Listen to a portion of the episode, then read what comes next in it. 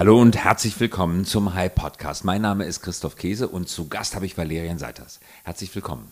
Hallo. Wie geht es dir, Valerian? Äh, Es geht mir sehr gut. Ein bisschen durchgefroren, aber gut. Du bist mit dem Elektromofa gekommen und damit sind wir gleich beim Thema. Äh, Wir reden heute über Emmy, früher auch mal bekannt als Emio. Was ist Emmy? Emmy ist ein Anbieter für, für Kurzzeitmieten, für spontane Kurzzeitmieten mit Elektrorollern. Hier aus Berlin. Exakt. Wir haben hier in Berlin angefangen, sind jetzt aber noch in ein paar weiteren Städten vertreten. Und ihr seid gegründet worden wann? 2015 im Januar. 2015 im Januar. Ihr habt wie viele Mofas insgesamt in Berlin auf der Straße stehen? Jetzt sind wir bei 650. Sech- 650 Mofas auf der Straße. Man erkennt sie an der roten Farbe. Man steigt auf. Man schaltet mit der App die, äh, das Mofa frei, nimmt den Helm aus dem Kofferraum. Da ist auch noch eine kleine Schutzhaube immer mit drin, sodass man die Haare, wenn man sich ekelt, nicht direkt reinstecken muss in die äh, Haube, in den, in den Helm und dann fährt man los. Exakt. Also der, der ganz große Vorteil ist, dass man es eben total spontan nutzen kann und vor allen Dingen am Ende seiner Fahrt irgendwie keinen Parkplatz suchen muss. Das heißt, es ist sehr planbare Mobilität, die man, die man damit ähm, nutzen kann. Weil man kann das Mofa überall parken. Ihr habt eine Sondervereinbarung mit der Stadt getroffen, dass man es überall abstellen darf. Ja, Nicht das, ganz überall. genau, also man, man muss natürlich immer extrem darauf aufpassen, dass, äh, dass die Fußgänger nicht gestört werden, dass man jederzeit da eben auch mit dem Kinderwagen oder mit dem Rollstuhl vorbeikommen kann. Aber ähm, genau, an, an und für sich kann man dann eben die Roller so abstellen, wenn sie niemanden behindern, dass sie dann ähm, auch auf dem Gehweg stehen. Und jetzt fragen sich unsere Hörerinnen und Hörer, was ist denn daran eigentlich das Revo- Revolutionäre? Das kennt man überall. Mittlerweile kann man alles Mögliche leihen. Die Chinesen sind mit Mobike etc. gekommen. Man kann das mit Fahrrädern leihen.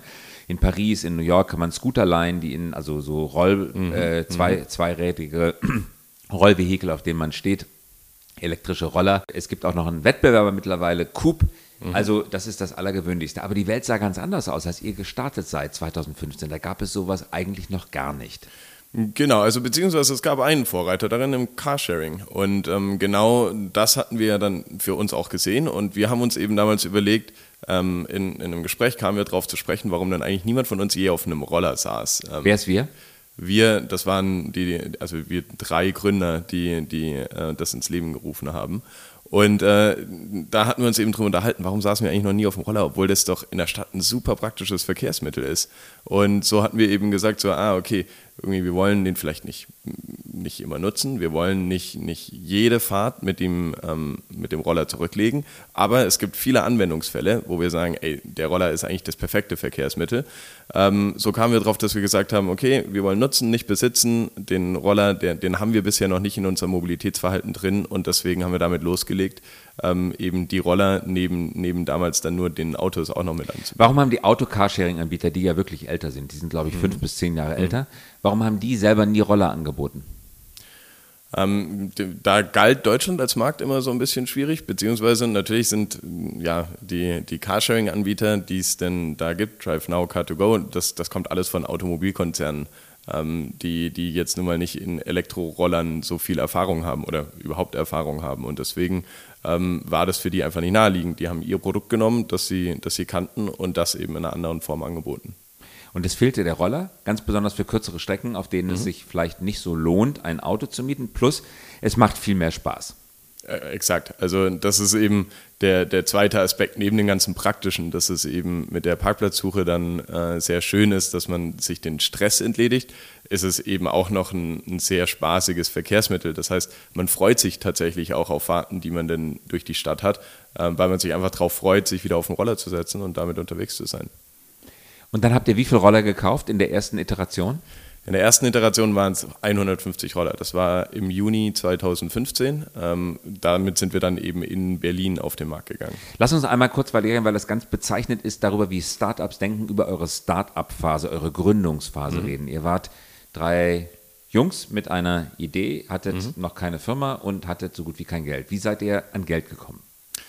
Ähm, also uns wurde sehr, sehr schnell klar, dass wir viel Geld brauchen werden, um dann hier Roller auf die Straße zu stellen, weil das einfach sehr anlageintensiv ist, dass, dass man damit losgeht. Und deswegen haben wir von vornherein gesagt, so, okay, was, welche, welche Fragen kriegen wir denn direkt gestellt. Ähm, dafür sind wir tatsächlich eben schon gleich am Anfang auf Investoren zugegangen, haben denen gesagt, hier, guck mal, das wollen wir machen. Und dann kamen eben die Standardfragen so, ja, aber gibt es denn dafür einen Markt? Wollen sich denn die Leute draufsetzen?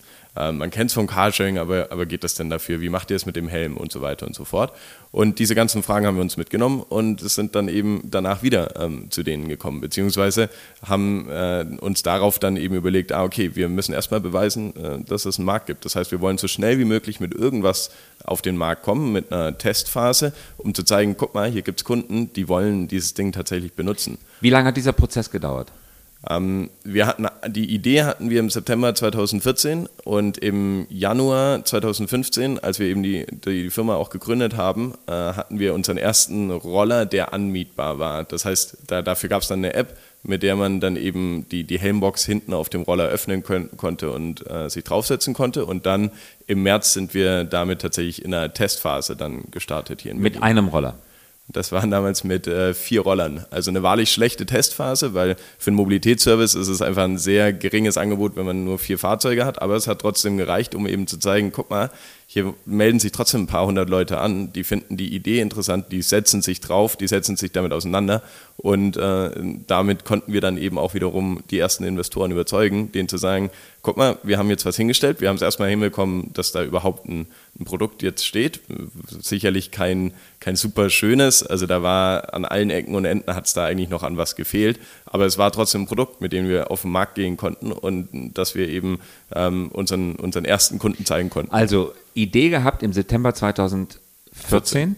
dann im Januar das erste Mofa auf der Straße, im mhm. März Investorenansprache mit insgesamt vier Mofas und einigen hundert Leuten, die sich angemeldet hatten. Bis dato hattet ihr kein eigenes Geld. Mhm. Wie viel Geld habt ihr da persönlich rein investiert in diese erste Phase?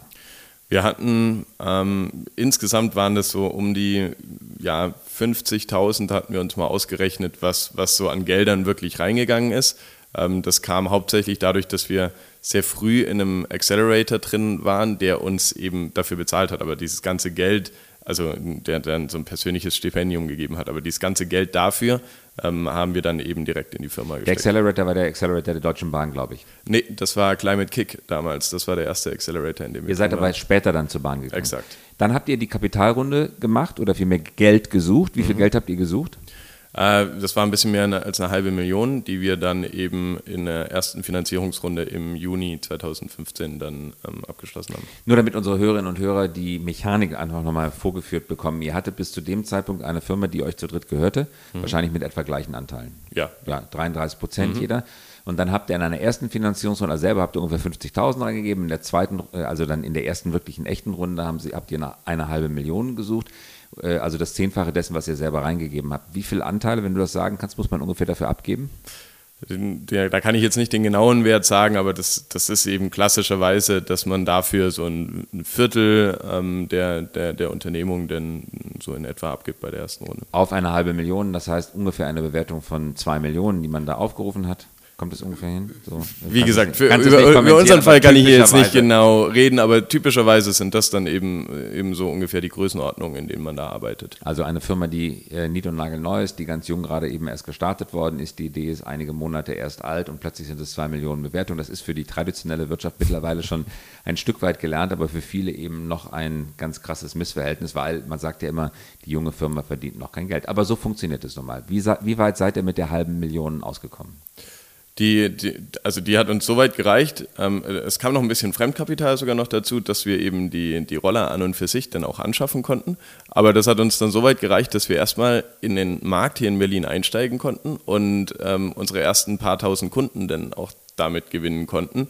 Und ähm, ja, darüber dann eben weiter erklären konnten, warum man das denn jetzt weiter ausbauen sollte. Also warum wir noch mehr Roller brauchen, die wir in, in die Stadt stellen und nicht nur in diese Stadt stellen, sondern eben damit auch noch in weitere Städte gehen sollen. Was kostet ein Roller? Ein Roller kostet zwischen 4.000 und 5.000 Euro. Und sehr viele kommen aus China. Ja, äh, die, die wir jetzt einsetzen, kommen tatsächlich nicht aus China, aber die ersten, die wir eingesetzt haben, die, die waren aus China. Und als ihr gegründet habt, habt ihr gemerkt, eigentlich ist Roller ein ganz gutes Geschäft, weil das Verhältnis zwischen dem Kilometerpreis, den ich mhm. nehmen kann, und dem Einkaufspreis des Rollers ist viel günstiger als beim Carsharing. Der Roller kostet ungefähr ein Zehntel eines Autos, das im Carsharing eingesetzt wird, aber der Preis ist nicht ein Zehntel. Der Preis ist ungefähr die Hälfte. Ja, wir sind bei zwei Drittel des Preises. Zwei Drittel des Preises. Ja. Das heißt, ihr habt ein Zehntel der Investitionskosten bei zwei Drittel des Preises liegt wirklich auf der Hand, sowas zu machen. ja, und vor allem da hört es ja nicht auf. Ähm, es, es geht ja dann auch noch um den Betrieb an und für sich. Das heißt, wenn man mit dem Roller unterwegs ist, ähm, die Energiekosten, die dafür anfallen, sind, liegen etwa bei 80 Cent je 100 Kilometern. Jetzt kann man sich mal überlegen, ja, wie viel verbraucht ein Auto? Das, das liegt im Stadtverkehr bei 5, 6 Litern. Ähm, kommt auch immer wieder auf die Fahrweise drauf an und dann liegt man einfach bei deutlich höheren Kosten, denn die, die auch auf die 100 Kilometer anfallen. Ähm, und, und somit ja, sehen wir da auf jeden Fall ein paar Ansatzpunkte, weshalb wir dann eben gesagt haben, okay, das, das lohnt sich auf jeden Fall deutlich mehr als jetzt das Carsharing. Aber dabei muss man auch immer sagen, das war natürlich auch immer eine kritische Frage von Investoren. Okay, Carsharing, da höre ich jetzt aber auch nicht von, dass das irgendwie super profitabel sein soll. Das heißt, es war auch extrem wichtig, dass man hier eben genug Stellschrauben wiederum sieht, bei denen man sagen kann, ja, ich glaube, an dem Punkt kann es aber auch deutlich besser laufen, als es jetzt eben beim Carsharing selber läuft. Als junges Startup musstet ihr viele technische Probleme lösen, die zu dem Zeitpunkt noch gar nicht gelöst waren. Zum Beispiel, wie bekomme ich die Helmbox auf? Wie sieht meine App aus? Wie mache ich das Aufladen der Mofas, wenn sie dann mal leer gefahren sind? Da habt ihr ganz innovative, neue und auch sehr agile Methoden der Lösung gefunden. Wie habt ihr das gemacht? Zum Beispiel Helmbox öffnen und App. Mhm. Ähm, äh, gut, in, in, super vielen Momenten würde ich jetzt sagen, waren wir extrem pragmatisch. Äh, das heißt, wenn wir, wenn wir rangetreten sind an so ein Problem, haben wir uns eben erstmal umgeschaut und gesagt, okay, was, was gibt es denn schon irgendwie, was man, was man dafür vielleicht jetzt anders nutzen kann und, und, und deswegen ähm, da eine, eine gewisse Abkürzung hat. Unser Ansatz war vor allen Dingen richtig schnell erstmal ja, den klassischen MVP auf die Straße zu stellen. Also erstmal Minimum Viable Product. Exakt. Erstmal irgendwas hinzustellen, was funktioniert, ohne jetzt eben total verkopft da schon ranzugehen und sich die total ausgeklügelte Idee äh, vorzustellen, weil, weil wir eben gesagt haben, wenn wir jetzt erstmal äh, was haben, was funktioniert, dann können wir danach immer noch schauen, okay, und wo müssen wir nochmal ansetzen, wo müssen wir denn wirklich nochmal, ähm, wo, wo glauben wir denn, dass wir die, das Produkt nochmal wirklich weiterbringen können, indem wir ähm, mehr Ressourcen da nochmal reinstecken. Und so war das eben, dass wir von, von, von Beginn an eben lauter unterschiedliche Module, die es schon gab, äh, genommen haben und die zusammengeworfen haben. Also die Helmbox, es gab keine Helmbox, die irgendwie fürs Sharing in der Art gemacht hat, äh, gab, aber es gab eben äh, diese Helmboxen, die man über eine elektronische Fernbedienung öffnen konnte. Das hatte man sich damals irgendwie überlegt, dass das bestimmt für Rollerfahrer toll wäre, wenn die eben auch so eine Fernbedienung haben.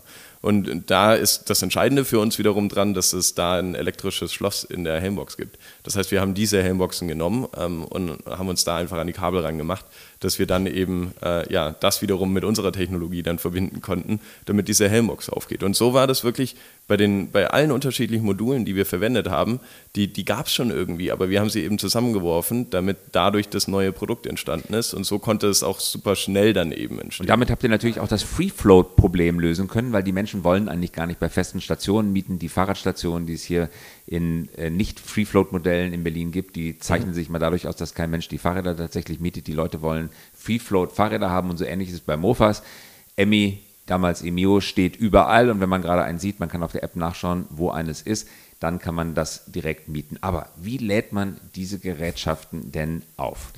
Na, als wir uns ähm, eben ganz zu Beginn, wie, wie, ich hatte ja schon gesagt, wir hatten keine Erfahrung mit, mit Rollern. Ähm, als wir uns zu Beginn mit Elektrorollern beschäftigt haben, haben wir gemerkt, ah, es gibt ein paar Roller im Markt, äh, die haben einfach Austauschakkus. Das heißt, ähm, hier ist kein Akku fest in, in das Fahrzeug verbaut, sondern die kann man rausnehmen und dann eben wiederum durch neue ersetzen. Und dieses Prinzip an und für sich, das, das kannte man schon. Ähm, da da gab es mal in, in Israel ein Startup, das es tatsächlich sich daran Autos gemacht hatte. das grandios gescheitert ist. Ja, übrigens. leider grandios gescheitert, weil die Idee an und für sich dahinter war super, äh, dass man gesagt hat, der Ladevorgang das, das, und eben auch die Ladeinfrastruktur, ähm, das, ist, das ist was super Aufwendiges ähm, und deswegen, wie wäre es denn, wenn man die Batterien einfach austauscht? Das haben wir dann eben erkannt, dass es das bei Rollern in einer, gewissen Art und Weise tatsächlich schon gibt. Und deswegen haben wir uns gedacht, ah cool, dann sind ja hier eigentlich bei Elektrorollern, die sind dem Elektroauto in dem äh, Belang im vielen voraus. Und ähm, man kann hier tatsächlich schon sehr früh auf Elektromobilität setzen. Man kann die Vorteile nutzen und eben mit dem Nachteil, Ladeinfrastruktur, lange Ladezeiten, ähm, mit dem ist man nicht so sehr betroffen. Und wir haben halt gesagt, ja okay, dann ähm, wir wollen es für den Kunden sowieso so angenehm wie möglich machen. Wir wollen nicht, dass der sich damit beschäftigen muss, wie dieses Ding dann aufgeladen wird. Wir machen das für den Kunden. Wir Auch noch ein großer Vorteil gegenüber dem normalen Auto, das dann irgendwie immer dann Sprit braucht und dann kriegt mhm. ein Kunde einen Bonus, dass er 10 Minuten Bonus, glaube ich, bei den meisten Carsharing-Anbietern, dass er tanken fährt passt aber auch nicht in jedermanns Zeitplan rein. Bei euch muss er sich darüber keine Sorgen machen. Er sieht auf der App, ist das Mofa noch voll genug? Wenn es voll genug ist, nimmt man es, sonst nimmt man es eben nicht. Und dann, wie passiert das Laden dann? Wir haben Mitarbeiter, die in der Stadt unterwegs sind und nachts. nicht nur nachts. Also äh, in der Anfangszeit war das nur nachts möglich. Ähm, einfach schön, weil da ist wenig Verkehr. Äh, inzwischen sind die tatsächlich 24 Stunden am Tag unterwegs und tauschen bei den Rollern, bei denen der Akku leer ist oder bei denen er bald leer gehen würde, die Akkus aus. Wie viele Mofas stehen heute jetzt in Berlin auf der Straße? Jetzt aktuell sollten das um die 600 sein. Und wenn ihr neue Mofas rausbringt oder sie im Winter zurückhaben wollt, habt ihr auch einen ganz kreativen Weg gefunden, wie das passiert. Am Anfang habt ihr, glaube ich, mal überlegt, als ihr die Mofas alle mit freien Mitarbeitern, mit Studenten einsammeln müsst, dann habt ihr mhm. aber einen viel intelligenteren und auch lustigeren Weg gefunden. Wie funktioniert das? Ja, das war tatsächlich in unserer ersten Saison, als wir die Roller reingeholt haben, ähm, weil, wir, weil wir damals gesagt haben, okay, wir müssen ein paar Arbeiten an den Rollern sowieso machen. Das heißt, wir hatten uns einen großen Plan überlegt, okay, wie viele Leute brauchen wir, wann müssen wir die genau einsetzen, dass die dann eben ähm, an jede Stelle in der Stadt gehen und, und die Roller, die da rumstehen, dann wieder einsammeln. Und ähm, ja, eigentlich kurz bevor wir dann wirklich die, die Leute dafür komplett eingeplant hatten, äh, kamen wir auf die Idee zu sagen, na Moment mal, wir wollen doch sowieso mit unseren Kunden sprechen. Deswegen haben wir dann kurzerhand eine E-Mail e äh, verfasst an alle unsere Kunden und haben denen gesagt, hier, wir, wir wollen jetzt unsere Saison beenden. Das heißt, die Roller müssen alle wieder zu unserem Standort, das war damals auf dem Euref Campus, die müssen jetzt alle wieder zum Euref Campus. Ähm, wenn ihr Lust habt und da einen Roller hinfahrt, wir warten da mit Würstchen und wir unterhalten uns gerne mit euch über die erste Saison, damit wir ein bisschen lernen können, was wir denn noch besser machen können. Und ähm, haben dazu, glaube ich, auch noch ein paar Freiminuten versprochen. Und tatsächlich, wir, wir haben die dann eben am Abend rausgeschickt und als wir schon aus dem Büro abends rausgelaufen sind, hatten wir schon gesehen, dass da irgendwie die ersten vier, fünf Roller standen. Ähm, das heißt, da wurde das Angebot noch ohne, ohne Bratwurst angenommen und am nächsten Tag ja, waren, waren innerhalb von weniger Stunden alle Roller da. Wir hatten super Gespräche mit, mit unseren ersten Kunden, ähm, haben dadurch super viel gelernt, eben was wir, wo wir noch ansetzen können, was wir noch verbessern müssen, ähm, beziehungsweise eben aber auch, wie es denen jetzt denn gefallen hat. Und ähm, ja, konnten uns so eine Menge Arbeit. Also sparen. Kunde zum Komplizen machen, ein ganz gutes Beispiel dafür. Mhm. Und umgekehrt, so bringt ihr die Roller auch in den Verkehr. Das heißt, ihr stellt die eigentlich bei euch vor der Haustür, schaltet sie frei und dann werden sie abgeholt.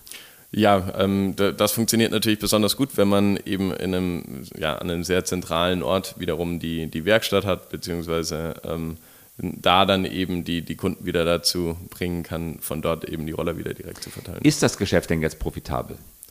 Also der, die einzelne Vermietung, die Firma wächst und muss genau, deswegen genau. vielleicht noch keinen Gewinn erwirtschaften, ja. aber der, die einzelne Vermietung, man sagt so schön Unit Economics, also ja. die Unit Economics, sind die mhm. erfreulich, so wie ihr euch das gedacht hattet? Mhm. Die, die sind auf jeden Fall erfreulich. Vor allen Dingen erfreulich daran ist, also in Berlin sind wir jetzt schon eine Weile auf dem Markt. Da sind wir jetzt im vierten Jahr. Das heißt, hier konnten wir uns schon eine Weile einen Kundenstamm aufbauen und das, das, da, da funktionieren eben die, die Economics an und für sich. In, ähm, in anderen Städten, wo wir jetzt eben erst im letzten Jahr gestartet sind, ist das Schöne zu sehen, dass wir es da jetzt aber auch hinkriegen, deutlich schneller zu wachsen und einfach deutlich schneller an den Punkt zu kommen, wo wir sagen, ah, guck mal, jetzt in der Stadt funktioniert es an und für sich auch. Wie viele Städte bedient ihr? Wir sind jetzt in Hamburg, Düsseldorf und München äh, auch noch aktiv. Wann kommt ihr nach Rom? Mir ist kürzlich in Rom aufgefallen, dass es sowas wie euch gar nicht gibt, sondern wenn man dort einen Scooter haben möchte, dann muss man eine der vielen es sind gar nicht so viele Scooterstationen anleihen, alleine äh, ansteuern, alleine das äh, Ausleihen des Scooters sehr sympathisch, sehr italienisch. Man bekommt Espressi angeboten, aber es dauert dann doch eine halbe Stunde. Es stinkt nach Benzin und äh, man wünscht sich in Rom, dass es äh, Emmys gibt. Gibt es aber noch nicht. Warum noch nicht? Also es hat jetzt tatsächlich auch in, in Rom ein Anbieter ähm, losgelegt, beziehungsweise der kam aus, aus Spanien rüber und, und bietet dort jetzt auch die Rolle an. Ähm, für uns ist natürlich eine weitere Expansion auch die ganze Zeit Thema. Wir schauen uns dabei aber immer an, wo wir dann jetzt, in welche Städte wir da jetzt tatsächlich als nächstes gehen wollen, gerade eben im kompletten Marktgefüge. Ähm, sehr viele gehen gerne nach Spanien ähm, und, und wir sind eben der Meinung, auch in Deutschland beziehungsweise in, in angrenzenden Märkten gibt es super attraktive Städte, äh, die, die eben sehr davon profitieren können, wenn man da auch Roller ausleihen kann. Das alles muss finanziert werden. Wie ist dein Eindruck der gegenwärtigen, oft kritisierten Wagniskapitalstruktur in Deutschland? Bekommt ihr das Geld, das ihr benötigt, um vernünftig zu wachsen? Wir kennen alle die Geschichte von MyTaxi, anderthalb Jahre erfunden vor Uber, aber nicht mhm. mehr als 20 Millionen Euro auf dem europäischen deutschen Kapitalmarkt eingesammelt habend, weil mehr Geld war einfach nicht zur Verfügung und Uber hat das große Weltrennen um die Herrschaft auf dem Markt für Carsharing oder für Ride-Hailing, wie es heißt, gewonnen. Wie ist euer Eindruck der Wagniskapitalsituation? Ähm, gut, zum einen nochmal differenziert zu betrachten zwischen Deutschland und Europa. Ähm, ich ich glaube, da ist da, da, da gibt es in Europa tatsächlich ein paar mehr Möglichkeiten, ähm, als man jetzt eben in Deutschland haben kann. In Deutschland bin ich jetzt wirklich nicht zu überzeugt von, von eben ja, größeren Runden oder größeren Tickets, die man, die man denn hier kriegen kann, so wie du dann eben auch schon eben mit deinem Beispiel gesagt hattest. Es ist einfach ein sehr, sehr schwieriges Umfeld. Es ist nicht ähm, risikoaffin genug. Jetzt gleichzeitig ähm, gibt es aber im, im Markt, in der Mobilität gerade einen, einen, ganz krassen Trend, ähm, eben mit diesen Tretrollern. Da werden Runden gemacht, ähm, die, die sind riesig und da gibt es eben ja, zum einen deutsche, aber auch europäische Investoren, die da jetzt sehr, sehr viel Geld äh, wiederum Aber die Tretroller gibt es in Deutschland aus regulativen Gründen noch gar nicht. Ja, genau, aber die werden kommen. Ja, die werden also, kommen, aber in Paris ist alles vollgepflastert mhm. mit Tretrollern. Mhm. Auch da wieder mhm. bei künstlicher Intelligenz führt Paris. Bei Tretrollern mhm. führt Paris. Warum ist der Tretroller in Deutschland noch immer nicht erlaubt worden? Es ist, es ist auf jeden Fall irgendwie ein ziemlich langer Prozess, bis, bis der jetzt mal kommt. Im Jahr 2019 zu Beginn soll das ja dann soweit sein, mit ein paar besonderen Regelungen dann auf jeden Fall. Also, dass es eben eine Führerscheinpflicht gibt, ähm, beziehungsweise wie das Bremssystem jetzt genau ausgelegt sein soll. Aber es, es soll jetzt mal soweit kommen. Aber ich, ich finde es aber, aber, auch zu spät. Also, es ist zu spät und ja. auch wieder langsam. Und das Interessante ist doch, du hattest gerade gestellt, wir haben gerade darüber gesprochen, mhm. dass deutsche Startups zu wenig Kapital aus Deutschland bekommen mhm. und jetzt gibt es einen neuen Trend und jetzt gibt es deutsches Kapital. Das fließt aber, weil Tretroller in Deutschland noch nicht erlaubt sind, in ausländische Tretrollerfirmen.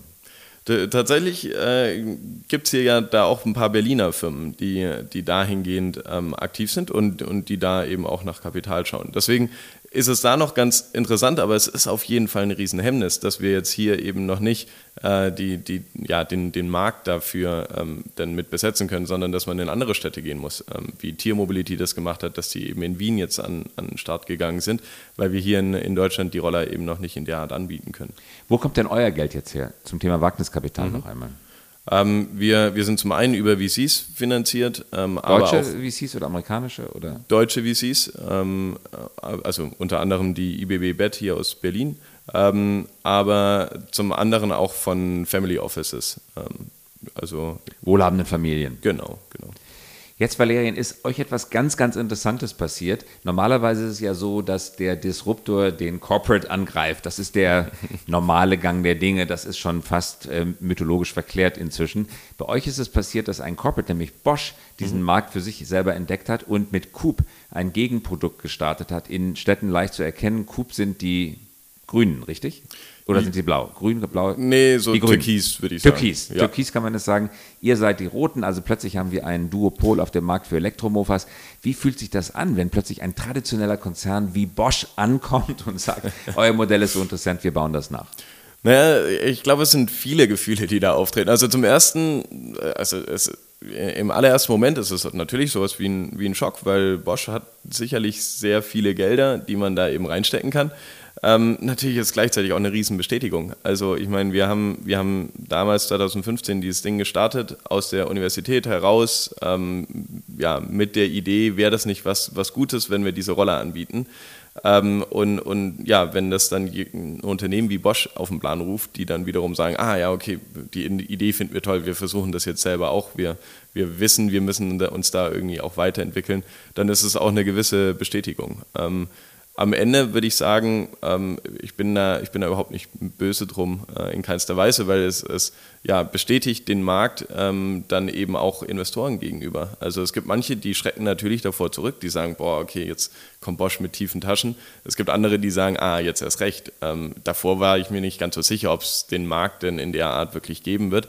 Aber äh, wenn, wenn Bosch da einsteigt, dann, dann jetzt erst Hat recht. das euer Geschäft beschleunigt oder gebremst? Das ist super schwer zu sagen, weil das gleichzeitig zu einem Zeitpunkt kam, wo wir, wo wir sowieso nochmal die nächste Stufe gezündet haben. Ähm, das heißt, dann, dann, dann ging es auf jeden Fall nochmal deutlich schneller voran. Ich kann dir jetzt nicht genau sagen, wie viel es daran lag, dass jetzt Bosch eben mit auf dem Markt war und wie viel daran lag, dass wir selber auch einfach deutlich größer Hat wurden. Hat Bosch versucht, euch zu kaufen, bevor sie in ein anderes Unternehmen, nämlich eine Eigengründung, investiert haben? Nee, in dem Fall nicht. Aha, was glaubst du, warum war das so? Ich, ich glaube, da gibt es ganz unterschiedliche Gründe. Also ich kann, könnte tatsächlich auch nur drüber spekulieren. Ähm, deswegen, Bosch wird da seine eigenen Gründe für gehabt haben, eben das selber zu versuchen und äh, selber zu versuchen, da eben den, den großen Anbieter auf den, auf den Weg zu bringen. Jetzt seid ihr ja ein Plattformmodell, das aber eine ganz starke Hardware-Komponente hat. Mhm. Bei Plattformmodellen lobt man ja immer Asset Light. Man muss nicht so viel Kapital mhm. ausgeben. CapEx, Low CapEx, High Margin, sagt man. Mhm. Ihr habt nun ein Modell, äh, gar nicht viel anders als WeWorks, wo ihr ganz stark auch in Infrastruktur mhm. investieren müsst. WeWorks, hoch bewertet im, ähm, im Office-Sharing-Bereich, im Coworking-Bereich, argumentiert, dass es ein Plattformunternehmen sei. In Wahrheit ist es natürlich in erster Linie erstmal ein Immobilienvermieter, der eine Vermittlungsplattform hat, aber auf der nur die eigenen Immobilien bisher vermittelt werden. Mhm. Bei euch ja ähnlich. Ihr bietet mhm. auch eure eigenen Dienstleistungen an, auf euren mhm. eigenen Mofas. Also ihr seid nicht Low CapEx, High Margin, sondern ihr seid High CapEx, High Margin. Glaubst du, dass der Markt sich nochmal aufteilen wird in die Flottenbetreiber und die Plattformbesitzer, die dann sozusagen alle Netze zusammenschalten? Oder wird es so bleiben, wie es jetzt ist?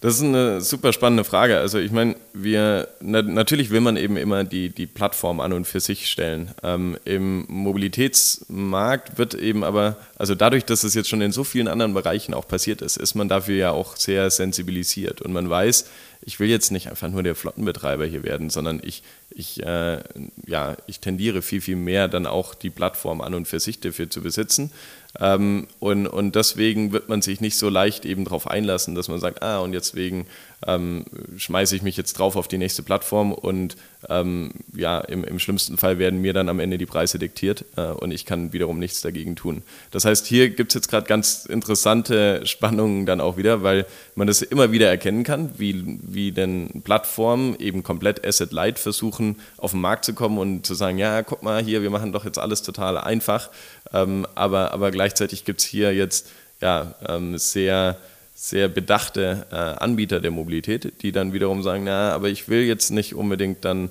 alles. Das machen äh, wir nicht mit, das kann ich aus eurer Sicht auch ja. sehr gut verstehen. Trotzdem heißt es ja auch für euch, dass ihr zwei sehr unterschiedliche Skillsets mhm. besitzen müsst. Mhm. Eine Plattform zu machen, die Software zu schreiben mhm. und möglichst viel Liquidität auf beiden Marktseiten hinzubekommen, das ist gar nicht so einfach. Dafür braucht man mhm. einen ganz anderen Typ Mitarbeiter auch, als derjenige, der sich richtig super auskennt bei den einzelnen Mofas, der genau weiß, welches Modell ich aussuchen muss, der vom mhm. Pricing vielleicht am allermeisten versteht.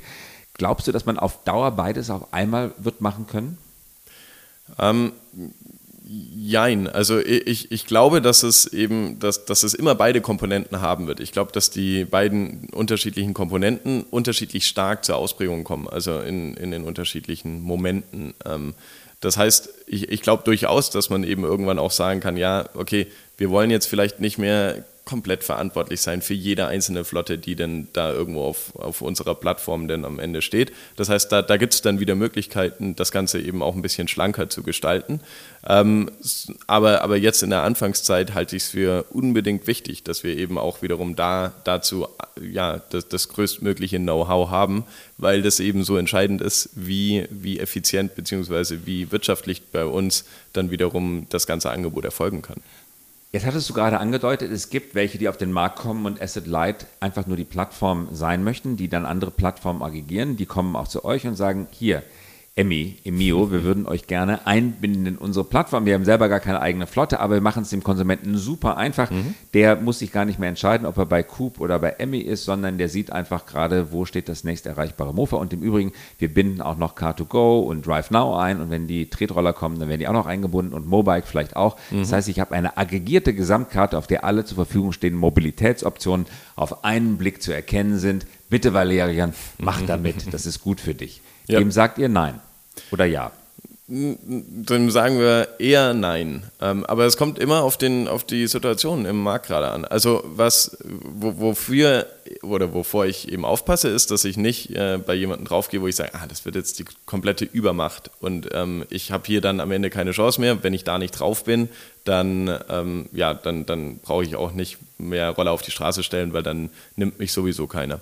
Ähm, das heißt, davor muss man eben gefeit sein, aber man, man kann ja durchaus opportunistisch dann auch wieder handeln und dann sagen, ja, okay, äh, wenn die Plattform mir jetzt gerade einfach mehr bringt, dann, dann kann ich das auf Zeit auch äh, in der Art noch machen. Und zur Not wieder rausgehen. Ja. Im Augenblick seid ihr auf Aggregationsplattformen sichtbar? Mhm. Auf wie vielen und auf welchen? Äh, wir sind derzeit, würde ich sagen, auf vier, fünf äh, Plattformen sicherlich sichtbar. Ähm, größte ist davon wahrscheinlich Free to Move, äh, die, die eben genau das, was du eben skizziert hast, äh, dann auch aufzeigen. Ihr könnt euch aber auch jederzeit wieder zurückhalten und da wieder rausgehen. Hm, genau, genau. So ähnlich wie Hotelbetreiber, mir fällt das bei Booking.com immer auf, dass viele sehr gute Hotels und auch interessante Hotels da zwar sichtbar sind, aber nicht buchbar. Da heißt es immer bei Booking.com im Augenblick ausverkauft und dann probiert man das aus für den November des kommenden Jahres oder des übernächsten Jahres, wo eigentlich was frei sein müsste, also in absoluten mhm. Off-Saisons und merkt dann, da sind die auch schon ausgebucht, da steht also gar keine Kapazität zur Verfügung. Das mhm. weckt den Verdacht, dass Booking diese Hotels einfach sichtbar machen möchte, damit der Kunde das Gefühl hat, kompletter Marktüberblick und auch die interessanten Sachen sind mit dabei. Man kann es aber gar nicht buchen, weil gar kein Kontingent freigeschaltet ist. Und mhm. das machen die wahrscheinlich, um die Plattform lebendig zu halten. Ja, und, und gleichzeitig ist Booking auch immer wieder ein, ein sehr gutes Beispiel, ähm, wo, wo eben am Anfang Hotels scharenweise drauf losgestürmt sind, ähm, eben nicht, nicht so richtig bedacht, was denn die Plattform an und für sich macht. Ähm, und, und, und sich deswegen in eine brutale Abhängigkeit äh, gegenüber der Plattform dann wiederum gegeben haben. Gleichzeitig ist es natürlich, also will man ja dem Kunden auch wiederum was, was möglichst Komfortables bieten. Das heißt, auch wir überlegen uns natürlich da, okay, wie kriegen wir das denn hin, dass der Kunde denn, denn nicht eben sich bei zig unterschiedlichen Anbietern anmelden muss. Wie kann man es für ihn denn so, so angenehm wie möglich machen? Ähm, wie kann man also in der Art eine Plattform aufbauen, auch wiederum, die, ähm, die dann aber vielleicht auch den Anbietern wieder gerecht wird? Und damit schließen wir mit der absoluten Gretchenfrage, Valerian. Wer wird in fünf Jahren die stärkere Macht haben? Wird es der Plattformbetreiber sein oder der Besitzer realer Dinge, die auf der Plattform angeboten werden? Das ist super schwer zu beantwortende Frage, weil da, weil da ja noch weitere, ja, weitere Einflussfaktoren denn dazu kommen, die technologische Entwicklung. Wenn wir jetzt eben an, an autonomes Fahren denken, wie das die Mobilität auch nochmal grundsätzlich beeinflussen wird, ähm, ich, ich, ich glaube, dass es da tatsächlich eine, eine mitunter Kombination ist, dass die, die Plattform und der, der, der Flottenbetreiber da wirklich nicht so leicht voneinander zu trennen sein werden, einfach weil man aber auch sehr effizient seine Flotte einsetzen kann ähm, und, und, und das wiederum für die Plattform aber auch ein, ein ganz großes Argument sein wird, wie viel Verfügbarkeit kriege ich denn hin, wie viel ähm, kann ich denn meinen, meinen Kunden anbieten. Ich, ich glaube nicht, dass es komplett getrennt sein wird. Also eine symbiotische Beziehung. Mhm, mh. Valerian Seiter, ganz herzlichen Dank fürs Kommen. Ja, vielen Dank für die Einladung. Hat wirklich Spaß gemacht. Das war der High Podcast. Danke fürs Zuhören und wir hören uns wieder in der kommenden Woche.